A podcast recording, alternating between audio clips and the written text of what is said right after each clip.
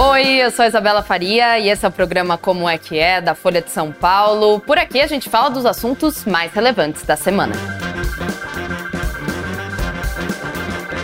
A gente vai falar sobre o Festival de Veneza, o festival de cinema mais antigo do mundo. Chega a mais uma edição nesse ano de 2023. A gente vai falar dos destaques da premiação, que a gente pode esperar dos filmes que vão estar no festival e também a gente vai falar de uma discussão bem polêmica e muito antiga na indústria cinematográfica. É possível você separar a obra de autores quando esses autores são extremamente complicados, não são poucos na indústria cinematográfica, mas eu digo vamos porque eu estou muito bem acompanhada no Como é que é de hoje, Leonardo Sanches, pela terceira vez aqui no programa, que é repórter da Ilustrada, para falar de cinema, para falar de festival, para falar de tudo isso que eu já falei na apresentação do programa. Léo, muito obrigada por vir novamente para a gente conversar. Nossos papos são sempre muito legais, então brigadão por topar. Ah, eu que agradeço, é sempre bom falar de cinema com vocês. Obrigadão, Léo. Vamos lá então começar começando com justamente o festival, né? Começa hoje. Exato. Nessa, nessa quarta-feira. E, mas ele, pelo que vocês estão soltando de matérias, é Estrada, você, o Pedro Estraza também está fazendo bastante, é, ele vai ser mais vazio, né? A gente está acompanhando, vocês estão acompanhando já faz uns bons meses a greve dos roteiristas e agora recentemente atores se juntaram a essa greve. Então a gente vai esperar um tapete vermelho assim sem muita gente ou não? É o que se espera, Isa. Provavelmente é isso que vai acontecer. Assim, algumas estrelas até devem desfilar pelo tapete, os diretores não estão tá lá. E a seleção é bem forte esse ano, então a gente pode ver diretores bem aclamados desfilando é, pelo Lido lá em Veneza. Mas de fato vai ser um tapete vermelho bem atípico, bem estranho. Até assim, porque boa parte desses festivais é o glamour. Então, para quem gosta dessa parte, de ver os, os vestidos, é, os ternos, enfim, vai ser bem estranho. Eu Sim, acho. Sim, é, tem vários, né? Logo depois que sai o tapete vermelho, começam a vir as análises dos looks, quem está vestindo quem. Mas o. É, vai estar tá vazio, mas não necessariamente talvez porque alguns atores não queiram promover seus filmes, né? É porque é uma ordem do sindicato. Né? Exatamente, né? eles são proibidos de promover filmes é, dos estúdios que não concordaram com os termos do acordo, tanto do sindicato dos roteiristas quanto dos atores de Hollywood. E então não tem muito o que fazer, assim, até alguns atores tentaram dar uma escapada. Aconteceu com a Selena Gomez recentemente, hum. que ela tá lançando nova temporada de Only Murders in the Building. Sim. Ela fez um post ali sobre a série e apagou logo na sequência porque deu ruim. É, eles não podem, de fato, é, eles podem receber sanções se eles divulgam algum filme de grandes estúdios na, durante a paralisação. Então fica meio sem saída, não é uma questão de poder ir ou não ao festival, é uma questão de que eles não podem. Exato. E, e aconteceu recentemente a mesma coisa com a Bruna Marquezine, né? Uhum. O filme Besouro Azul da, da DC, né? Da, da, dessa produtora, justamente, que ela não pôde promover.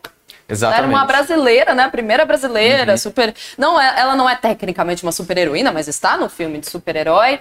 E ela não pôde, ela até contou com a momento, né, bem, bem pra gente falar de amigas aqui. Ela contou com o apoio justamente dos colegas para tentar promover o filme de alguma forma, né? Porque ela não podia. Exato, foi um drible ali meio estranho que ela fez para tentar falar do filme sem falar diretamente do filme. Ela botou o batalhão de influenciadores amigos dela para promover o Besouro Azul de alguma forma. Assim, ainda não tá claro se isso vai acarretar algum tipo de sanção, até porque a gente não sabe se ela é filiada ao SAG-AFTRA, que é o Sindicato de Atores de Hollywood, ou não. É, o SAG não abre esses. A gente até tentou apurar ali no ilustrado, o SAG não abre é, detalhes sobre seus sócios e, e, a Bruna Marquezine também não se pronunciou a respeito. Mas assim, estando filiada ou não, pega mal, pra caramba. Exato. E, exato. e é por isso que ela, na verdade, não fez nenhum tipo de. não falou diretamente sobre o filme durante a paralisação. Ela deixou pros os amigos. E essa greve não parece que vai terminar, né? Assim, não, não, acho que a gente tá longe agora, ainda, tá, tá muito longe. estranho, assim. A de roteiristas começou em maio, a de atores começou em julho, é, ou seja, já estão rolando há um bom tempo, é uma greve longuíssima, encavalou uma com a outra, então assim, Hollywood está em desespero, isso tem afetado toda a economia criativa é, da Califórnia, por exemplo, que é onde Hollywood está baseada mas sem sinais de que isso vai acabar tão cedo. Perfeito. Eles até tentaram, os roteiristas tentaram voltar à mesa de negociação há uma, duas semanas, mas a conversa não avançou, os estúdios não dão um braço a torcer. Perfeito. A gente vai parar por aqui para falar da greve dos roteiristas, porque aí isso é tema de um outro programa, que greve dos roteiristas, dos atores, aí o Léo volta. É, tem muito assunto. Tem muito assunto. Justamente quando a greve acabar ou tiver algum desenrolar mais importante, aí o Léo volta para falar. Pode Mas é importante a gente dar esse contexto, justamente claro. que o Festival de Veneza vai ser mais vazio por conta disso. É, a greve molda completamente o festival desse ano. Então, exatamente. Então, não temos atores, não temos atrizes, mas então quem que a gente pode esperar no tapete vermelho? As grandes estrelas do festival, quem serão? Então, as grandes estrelas são os filmes, né? Ironicamente, se tem uma parte boa dessa, dessa greve acontecer durante o festival é que o foco vai estar nos filmes, né? A gente vai estar falando sobre cinema e ponto. Não que a, a parte do glamour não seja importante, eu acho que sim, acho que faz parte do ecossistema de festival, mas ainda assim, pelo menos o- a gente vai estar com a atenção quase 100% destinada aos filmes. Exato. Mas não é, não é como se a gente não fosse ver é, nomes importantes desfilando pelo tapete. É, quando a gente fala que os estúdios, é, o- os estúdios estão pro- os atores são proibidos de divulgar filmes de estúdios, a gente não quer dizer todos os estúdios de Hollywood. A gente fala principalmente dos grandes estúdios, são representados pela Motion Picture Association, que são os estúdios mais tradicionais, como Warner Bros., Disney, a própria Netflix, na verdade, que não é tradicional, mas é um grande estúdio. Esses estão embargados de ter promoção de, de filme durante o Festival de Veneza. Agora, produtoras independentes foram liberadas pelos dois sindicatos para promoverem seus, seus filmes, como é o caso da A24 e da Neon. Perfeito. Então a gente vai ter alguns atores, sim, que foram liberados pelo sindicato para estarem lá. Mas é um número reduzido, óbvio. Entendi. Então, os atores, e, e como você estava falando antes do, do programa começar, né? Por exemplo, no caso da A24, que está indo ao festival com Priscila, que é justamente uma biografia, uma biografia baseada no livro da Priscila Presley, que vai mostrar um pouquinho ali da relação entre a Priscila e o Elvis Presley. Não temos atores muito, muito, muito famosos, né? Não é um elenco estelar nesse filme. Não, né? é curioso porque no caso de Priscila, acho que a grande estrela é a diretora Sofia Coppola, Exato. porque ela é adorada, amada por muita gente. Exato. Ela é muito midiática, enfim, ela, Ela é- ela tá cresceu, nasceu no ambiente já cinematográfico, filha do Francis Ford Coppola. Então ela é a grande estrela do próprio filme, no fim. Acho que de elenco ali, de, de gente que a gente pode esperar é, muito paparazzi em volta no tapete vermelho, é o Jacob Elordi, que é conhecido pela geração Euforia. Exato. Mas fora ele, o filme é relativamente pequeno em termos de grandes nomes. Perfeito. Mas a gente tem o Ferrari, que talvez seja o maior filme do festival, o filme mais em volta de expectativa no festival desse ano, que é do Michael Mann, também um outro grande diretor. Só que esse sim tem um elenco de primeira. É, a gente tem Adam Driver fazendo o Ferrari, fundador da, da marca de, de automóveis. Temos Penelope Cruz, temos Shailene Woodley, Nossa. então, se eles todos desfilarem, já vai ter um- uma boa amostra do que é o tal glamour dos festivais europeus. Perfeito. E a gente tinha brasileiros nessa lista também, né? De Aham. atores e atrizes, enfim, que não. Que vão acabar não indo, né? Quais são eles? Então, no próprio Ferrari, que está liberado para participar da, das ah, tá liberado. Então, o Ferrari ah, está liberado. o Ferrari tá liberado. Então, ah, é, então Ferrari- vão ser eles, né? É, eu acho que é o- vai ser o, o grande, o filme mais comentado do festival, justamente porque é um dos poucos grandes filmes que podem estar com as estrelas lá. Perfeito. E aí a gente tem o Gabriel Leone no elenco, que é muito curioso, porque ele tá gravando o- umas minisséries sobre o Ayrton Senna e Nossa, está em paralelo num filme sobre automobilismo, sobre o Ferrari, e ele, teoricamente, vai estar lá em Veneza divulgando o filme. Que legal. Só que para os brasileiros isso é uma boa notícia, mas também tem a má notícia que a Sophie Charlotte também estaria no festival, não fosse a greve, provavelmente, porque ela é uma das estrelas do novo filme do David Fincher, O Assassino. Então, infelizmente, é, tem essa frustração. A gente tem dois brasileiros lá, mas na verdade um deles não vai Um poder deles falar sobre vai. o filme. É, ontem, ontem, acho que foi ontem, inclusive, que saiu o teaser desse filme novo do, do Fincher, que chama The Killer, né? Como ela falou, Uhum. o assassino. E ali aparece, né? Ela em si não aparece no teaser, né? não que eu tenha notado, porque é um teaser bem dinâmico, com cortes bem rápidos de edição. Mas aparece lá, Sophie Charlotte. Aí você fala, nossa, que, Que legal. Que né? legal, exatamente. E é muito bacana que os dois já contracenaram é, na, na super série Os Dias Eram Assim. Então seria um reencontro muito gostoso de ver. Exato. Mas vai ficar pra próxima. É, infelizmente. Mas tem mais isso que o que interessa é que a gente tem brasileiros e que eles estão ali, sejam nos filmes, sejam no Estão tapete nas vermelho, telas, que é o que importa, Estão né? nas É telas, isso. exatamente. Em todas as áreas, né? A gente falou da Bruna Marquezine, mas é Uhum. isso. Fincher E temos aí Gabriel Leone no. O Michael Mann. Michael Mann, é. exatamente. Uma responsa. Uh, meu Deus, ambos com baita responsabilidade. Então temos, então, é, Léo, Ferrari, Priscila, né? Quais outros destaques a gente tem do festival? Olha, de destaque, a gente tem. Ah, e vale falar também, a gente deve ver a Jessica Chastain. Ela, ah, ela, que ela já chegou ali, ela foi liberada pelo filme Memory do Michel Franco, que é mexicano. Que legal. Como é um filme mexicano, é um filme com coprodução mexicana, menor. Entendi. É, independente, ela vai estar tá lá, maravilhosa. Ela é, sempre arrasa no tá. tapete vermelho, justamente. É uma das mais bem vestidas quando compilam aquelas listas de premiações. É verdade. Enfim. Teremos a maior. Então teremos ela. E aí, além desses filmes todos, de destaque, a gente tem o Poor Things, do Yorgos Lanthimos, que fez o Lagosta. É, Emma Stone no elenco, Mark Ruffalo, William Dafoe. Então tem tudo para ser um filmaço. É, é um filme que subverte a história do Frankenstein. Tá gerando muito bafafá, acho que deve ser um dos mais comentados lá no festival. A gente tem também Maestro, que é do Bradley Cooper. Bradley Cooper vai dirigir e atuar no filme sobre o Leonard Bernstein, um dos compositores mais importantes da, da música americana. E já gerou polêmica esse filme por causa da prótese de nariz que ele tá usando, mas enfim. Isso. Bradley Cooper muito frustrado, tentou manobrar para divulgar o filme em Veneza e não conseguiu. Tentou também. Tentou, mas, mas não, rolou, não, rolou, não vai estar lá. Tá. Temos The Kane Mutiny Court Marshall, do William Friedkin, que morreu agora há pouco, o diretor do Exorcista, então é o último filme dele.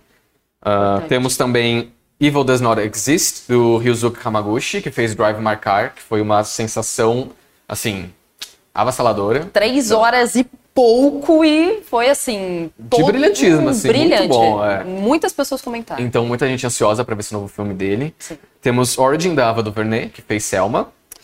Temos Hitman do Richard, uh, do Richard Linklater, que é de Boyhood, para quem não lembra. E temos também a maravilhosa história do Henry Sugar, do Wes Anderson, que é um média-metragem, na verdade, mas o Wes Anderson sempre aquela coisa, gera muito burburinho, Sim.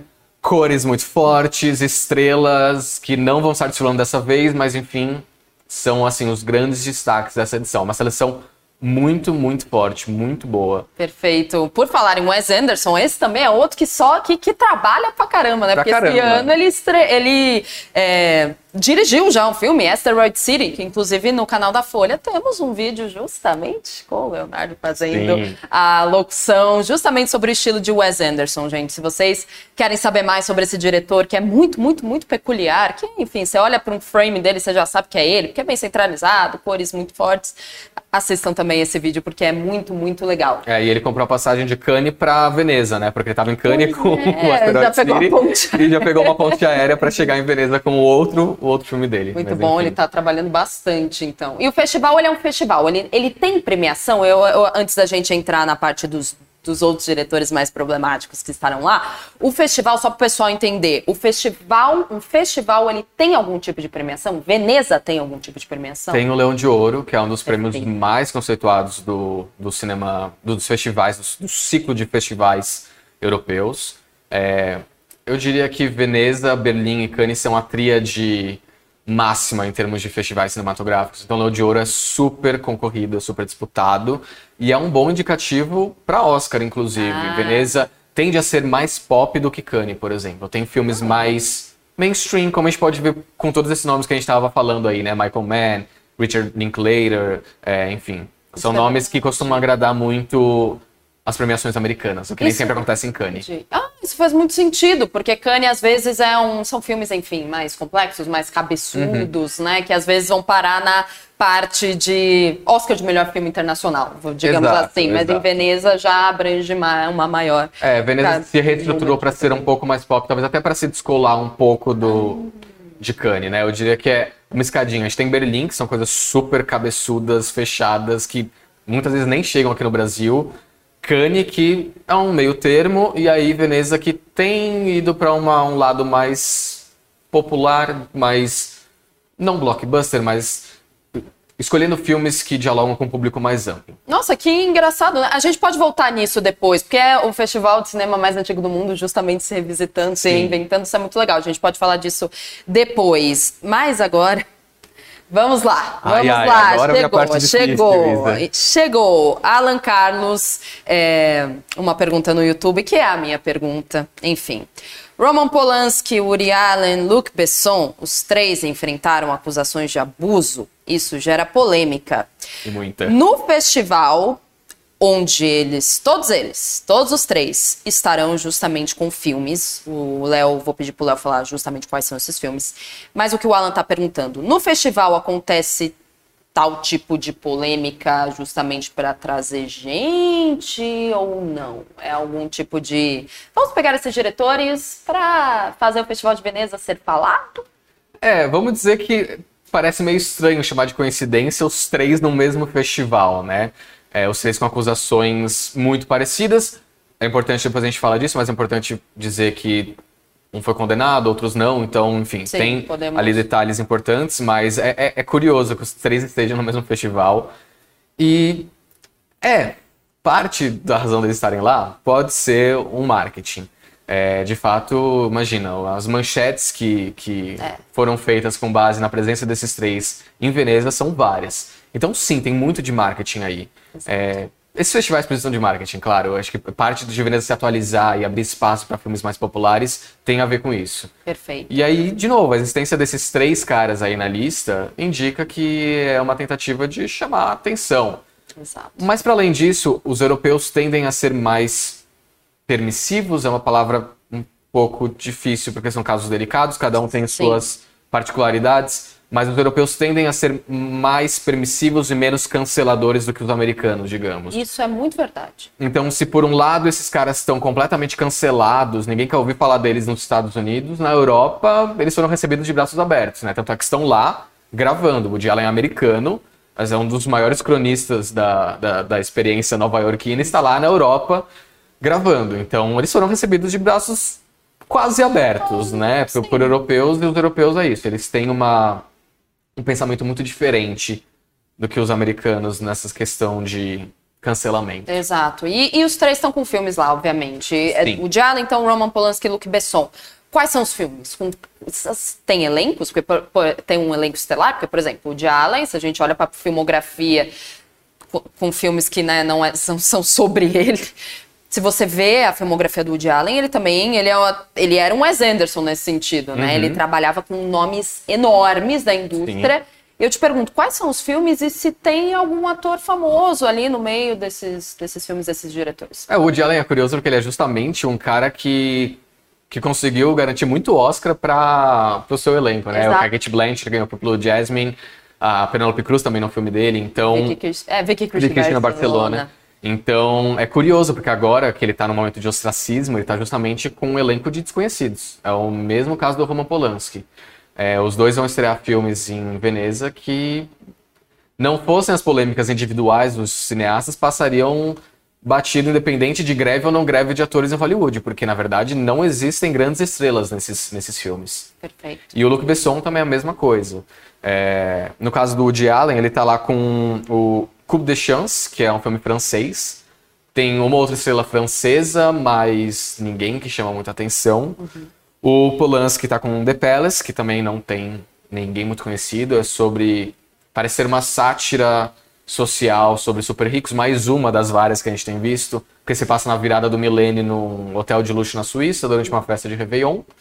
E temos o Luc Besson, que é o único dos três que está na seleção oficial que concorre ao Leão de Ouro, com Dogman, sobre um garotinho cheio de traumas que encontra em cães um alívio, um- um- uma forma de, de, de se integrar melhor ao mundo. Perfeito. Você disse então que não temos atores muito conhecidos, Não. né?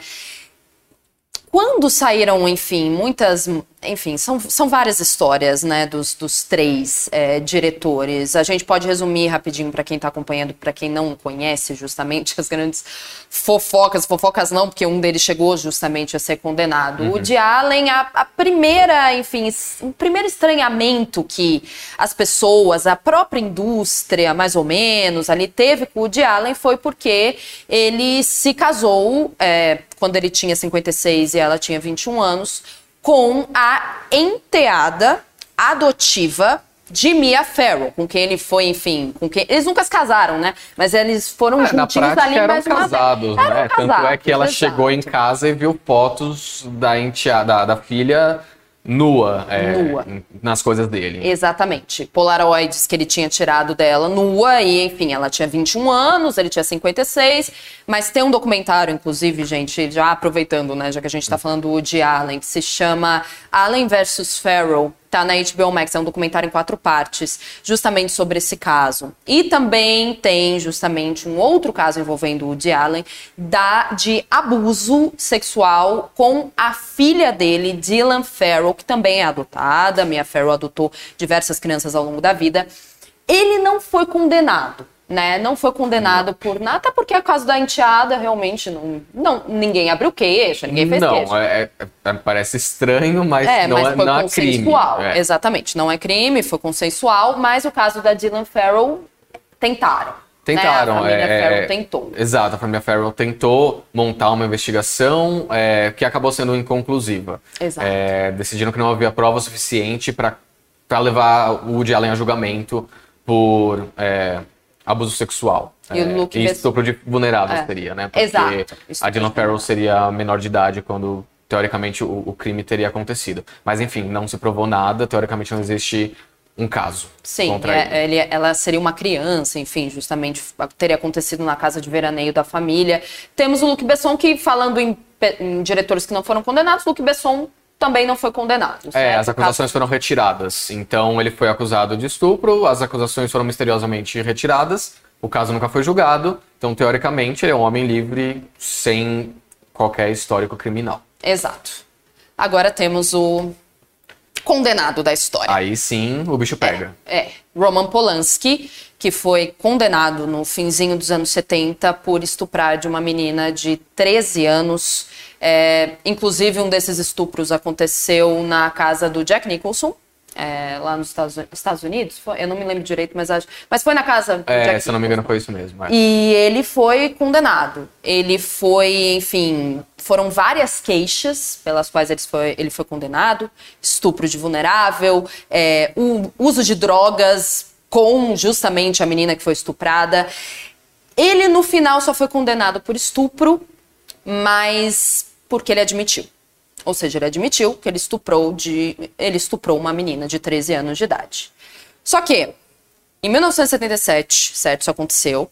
E aí os advogados começaram a especular, os advogados do Polanski, que talvez ele fosse preso, de fato. Porque ele foi condenado, mas ele ainda não havia sido preso.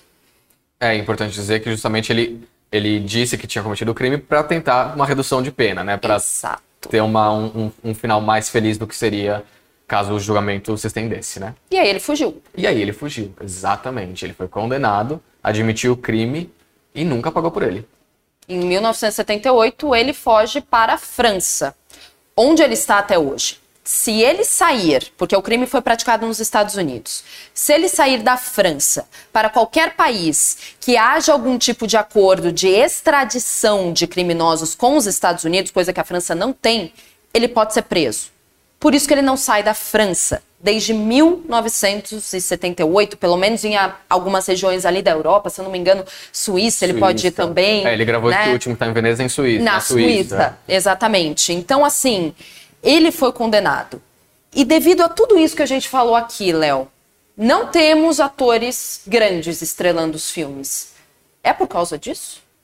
Ah, sim, com certeza. Acho que ninguém quer manchar a sua trajetória com um cara que, nesse caso, é um criminoso, ponto. Não há dúvidas. Ele admitiu o crime e, de novo, pior, não pagou por ele. Então, quem vai querer se meter com um cara desses, né? Exato. É, nunca- n- não que isso não se, não que isso não se estenda para os outros Diretor, dois, o sim. Woody Allen e o Luc Besson também caíram no ostracismo, os atores não querem se envolver com ele, mas no caso do Polanski é ainda mais grave, né? Você vai se associar com um cara que, enfim, estuprou uma menor de idade. Exatamente. E o Woody Allen, ele, nos, inclusive eu estava eu tava revisitando a filmografia dele, foi em 2018, se eu não me engano, que a Dylan Farrow escreveu uma carta aberta, 2018 ou 2017, para The New Yorker, para alguma revista, para algum veículo de comunicação americano, novamente dizendo sobre o abuso que ela sofreu. E o Woody Allen tinha acabado de lançar, em 2019 ele lançou um filme. O é último grande filme dele é Um Dia de. Chuva em Nova York, com, Com- Timothée Chalamet, é, Rebecca Hall,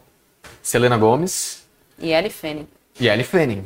Ou seja, foi o último grande filmão, assim, do Woody Allen em termos de Não em termos de crítica, porque foi meio morna a recepção. Mas em termos de elenco, foi Exato. a última grande aventura de Woody Allen. E a grande parte do elenco, justamente depois dessa reafirmação da Dylan Farrell sobre o abuso, disse que a maior parte do elenco falou: eu vou doar todo o meu cachê, Uhum. tudo que eu recebi fazendo esse filme para instituições de caridade. Exatamente. Ou seja, os atores, as atrizes realmente não querem mais se associar com esses tipos de diretores condenados ou não. O Woody Allen, de novo, gente, o Woody Allen não foi condenado, o Luc Besson não foi condenado, o Roman Polanski sim.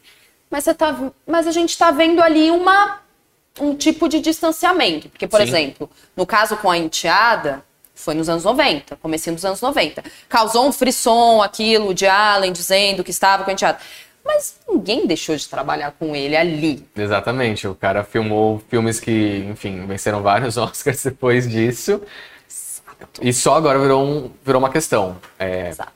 Mas acho que isso diz muito sobre os nossos tempos, sobre a importância do Me Too, sobre que bom, né, estarmos tendo essas, essa- esses casos investigados, é, independente do, do, do resultado, se ele foi condenado ou não. Perfeito. Estamos falando disso, estamos indo atrás, e, enfim, As coisas estão mudando. as coisas estão né? mudando. Uma, uma pessoa comentou no YouTube, a Luciana Xavier, sobre a pergunta do episódio. Só separo quando não gosto do autor ou da obra. Quando gosto, dou uma relativizada. Mas acho que qualquer obra midiática tem seu sentido construído também pela audiência e pela crítica.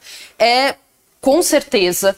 E eu acho que é, quando a gente fala de um ator, essa é a pergunta do episódio, né, gente? A gente vai voltar a falar do Festival de Veneza, que tem um monte de gente perguntando aqui justamente sobre, é, sobre os, os destaques. os- Temos aqui um filme, inclusive, no Bras- brasileiro que o pessoal tá querendo saber. Mas só pra gente também continuar essa, essa parte aí, a gente já volta pro, pro festival. É, é, é muito complicado, né, Léo? Não sei se você enfim, vai, vai concordar com o que eu digo, mas muitas vezes a gente vê os diretores, a marca do diretor, até a vida pessoal do diretor, muito presente na filmografia dele. Sim. E tem alguns casos, como por exemplo, o Último Tango em Paris, é, do Bertolu- Bertolucci, que uma cena de estupro, né, segundo a atriz, envolvendo inclusive o autor Marlon Brando, foi filmada e foi dirigida pelo diretor. Então você tá ali vendo na tela o abuso que o diretor cometeu. No caso do Woody Allen ou do Roman Polanski, eu não consigo me lembrar, do Luc Besson, não consigo me lembrar nenhum filme talvez Manhattan, que ele, enfim, tenha uma relação, ele já é um cara de já tem seus 40, 45 e tem ali mostra Nova York para uma menina de 17. Talvez, mas ainda não é tão grave quanto do Bertolucci, mas é muito complicado quando você olha para aquele filme e você começa a lembrar de tudo que você leu, de tudo que você pesquisou, de tudo que você assistiu em relação a esses casos. Sim, até porque o Woody Allen, ele bota muito dele nos filmes, de forma indireta, e ele está em muitos dos filmes dele, né? Então, Exato. inclusive esse filme é meio tragicômico, inclusive, esse filme que ele traz a Veneza, ele fala sobre um casal que entra numa crise conjugal por causa de uma infidelidade que resulta em crime. É, é, um, é um pouco estranho, É pra um falar o mínimo. estranho. Exato. Mas eu acho que a grande questão, Isa, é, falando um pouco do comentário da, da, da, Luciana. nossa- da Luciana, eu acho que a grande questão é se perguntar se a obra reflete o que de mal é, o seu autor fez, né? É, a gente pode pegar, por exemplo, o caso da J.K. Rowling, que é acusada de transfobia praticamente toda semana, porque de fato ela, é, ela de certa forma alimenta esses, é, esse debate. Exato. E a grande questão é, Harry Potter, por exemplo, no caso dela, Harry Potter, ele, ele reforça é, um, um discurso intolerante, é, ele ataca minorias de alguma forma. Não, falando dos, dos livros, tá? Os filmes têm muitos problemas em relação a isso, inclusive. Mas, não, justamente o contrário, né? Os livros de Harry Potter falam sobre tolerância. A grande questão é uma guerra bruxa que pode acontecer porque os bruxos veem com, com desprezo os, os, os trouxas, ou os nascidos trouxas, ou os filhos de trouxas. Então é, é isso, acho que a grande questão é se perguntar: a obra reflete é, essa. Como no caso do Tango de Paris. O filme reflete, o filme glamoriza uma cena de abuso sexual. Então, nesse caso, acho que a gente tem que olhar com. com querendo problematizar de fato a obra. Mas no caso do Woody Allen, tem alguma coisa na obra dele que. que sei lá, que reforce, É. que, que, que valide esse tipo de comportamento abusivo? Não, Não. No Besson também não. também não. Polanski também, não. Exatamente. Então, é muito complicado. Eu acho que é, é o grande debate da nossa, da nossa era, eu acho. Devemos separar autor e obra ou não. Exato. É, é uma das grandes polêmicas da indústria do cinema, né, gente? Até porque se a gente for pegar literalmente todas as li a lista de diretores problemáticos também, a gente vai ter literalmente meia hora só lendo todos. É, vamos cancelar Hitchcock, Não é mesmo? Kubrick. É, eu acho. exato, vamos cancelar. Então, é, é muito complicado. É, É, só pra fato. deixar claro, eles não são abusadores, eles não têm denúncia de abuso sexual, Exato, eles só eram exato. abusivos no set de filmagem com os seus atores. Eles Mas só eram. não, né? Porque, enfim, isso é complicado Isso também. já é assédio moral. É, assédio né? moral. Não, não gostamos. Mas enfim, é isso. A história da arte está recheada de figuras que hoje em dia talvez seriam canceladas se a gente olhasse para eles sem, sem separar uma coisa da outra, né? Perfeito. Com essa, gente, é isso aí. Tá aqui, fechamos esse tópico, porque o pessoal tá Ufa. voltando. Tocou. Ninguém cancelou a gente. Peraí, deixa eu voltar aqui nas mensagens que a Bia, que a Bia me mandou aqui, nosso editor. Não, ninguém cancelou a gente, gente. Tudo certo, vamos lá voltar para o Festival de Veneza. Garote Digital perguntando qual é a verdadeira relevância do Festival de Veneza hoje em dia. Festival de cinema mais antigo do mundo. Você estava falando que ele estava se reinventando. Por que, que ele é tão relevante? Como é que ele conseguiu se manter tanto tempo assim? Olha isso, ele é um termômetro para outros festivais e premiações. e Ele é uma plataforma de lançamento importantíssima, né? É, principalmente a gente aqui no Brasil, que acaba sendo muito bombardeado pela indústria de cinema americana. é, existem filmes que só chegam aqui, filmes europeus, asiáticos, só chegam aqui porque eles têm um selo de qualidade de festivais como Cannes, Veneza, Berlim. Então é uma plataforma de lançamento global importantíssima. É, acho que a, é- é- é- a gente não, tem, não consegue dimensionar o quão importante um festival como esse é, principalmente para diretores estreantes, para estúdios independentes. Então, é, é, é isso. E, e é uma corda bamba, porque você precisa ter esses caras menos conhecidos, que precisam de uma plataforma de lançamento, precisam de um impulso, e ao mesmo tempo você precisa chamar a atenção da mídia, do público. E aí entram, por exemplo, David Fincher, Wes Anderson, enfim, é, é, é tudo um equilíbrio, né? E com o caso dos festivais não é diferente. Exato. É, justamente, o Cristiano Ferreira justamente perguntou sobre os festivais no geral. Falou, Isa, esse assunto você domina. Muito obrigada, é um assunto que nós dois gostamos muito. Por favor, qual é a ordem de importância dos festivais de cinema? Somos leigos. Exatamente, uma plataforma, para tanto para premiações maiores e de maior conheci- conhecimento, como o Oscar, quanto uma- um meio das pessoas, de fato, atores, diretores estreantes, serem de serem fato conhecidos, conhecidos. é, né? exato. Eu diria que assim, os três grandes festivais de cinema do mundo são Cannes, Veneza e Berlim. São, são esses são os principais. Cannes ainda tem mais prestígio, apesar de Veneza ser mais antigo, a Palma de Ouro é a Palma de Ouro. A Palma de Ouro eu acho que é a única, o único prêmio capaz de rivalizar com, com o chamariz que é um Oscar. É, o Leão de Ouro já, lógico, é super importante, mas ainda é uma coisa mais fechada no mundinho do cinema. Então, Perfeito. mas Veneza vem logo atrás. Perfeito. Garote Digital faz outra pergunta. Qual a chance do Sem Coração brasileiro no festival? Qual a chance e relevância do Sem Coração? Existe algum filme desse sentido? Sim, ah, sim, um maravilha, né? garoto, desculpe. Justamente, tem alguma. Será que tem alguma chance do Sem Coração estar nos, nos mais falados, pelo menos? Ele tá na Mostra Horizonte, que é a segunda principal depois da competitiva pelo Leão de Ouro. É, mas ainda é muito cedo pra gente falar isso, porque a gente sabe muito pouco dos filmes. Esses filmes, quando são lançados em festivais como Veneza e Cannes, eles têm pouquíssima informação divulgada. A gente mal sabe sinopse, mal viu foto, mal viu trailer. Então a gente começa a ter as primeiras informações deles, da possibilidade de serem bons ou ruins, justamente quando eles são exibidos, estreiam nesses festivais e as críticas começam a chegar. No caso de Veneza que tá começando hoje, a gente ainda não tem informação nenhuma de nenhum filme lá. Então, a ver, vamos acompanhar se o, se o brasileiro vai gerar burburinho, mas ainda é muito cedo pra cravar. Faz um pouco parte da mystique desses festivais também, sim. né? Não vamos revelar nada, porque, Exato. enfim, vocês vão ver tudo no festival. Mas às vezes esses filmes demoram pra chegar no Brasil. Ah, nem fala, Isa. Demoram. Tem, tem, já passou Cannes esse ano e tem filme de Cannes do ano passado chegando agora no Brasil. Então, Chegando agora. chegando agora. Então, Pelo menos chegou. pelo menos chegou, porque muitos nem chegam. Não, Então, não chegam e a gente fica aqui a ver navios. Mas olha, muito, muito legal hoje. Inclusive foi tão legal, Leonardo Sanches, repórter da Ilustrada da Folha, que temos um comentário no Instagram do Alan Nobre. Podia ter um dia fixo aqui sobre cinema e afins. É ótimo. Fica aí a ideia para a equipe do Como é que é. Para instaurar, instaurar então um quadro justamente sobre cinema, ainda mais com o Leonardo Sanches. acho que seria ótimo, até porque a Isa já é expert. não, Então, nós dois somos, nós dois somos. Gente, acompanhe a cobertura da Ilustrada do Festival de Veneza, tá muito, muito bom esse ano. Como o Léo disse, volta então um pouquinho da live justamente para ver as, os destaques que o Léo trouxe. E eu te agradeço, Léo. Até agradeço, uma Isa. próxima, foi ótimo, a gente se vê em breve. espero que não demore. Podem me chamar sempre. É sempre um prazer estar aqui falando com você e com o público do TV Folha. Maravilha, muito obrigada. Tchau, tchau, até. Tchau. E muito obrigada a você também que assistiu ao Como é que é dessa quarta-feira. Amanhã espero vocês. Obrigada pela participação hoje, gente. Tchau.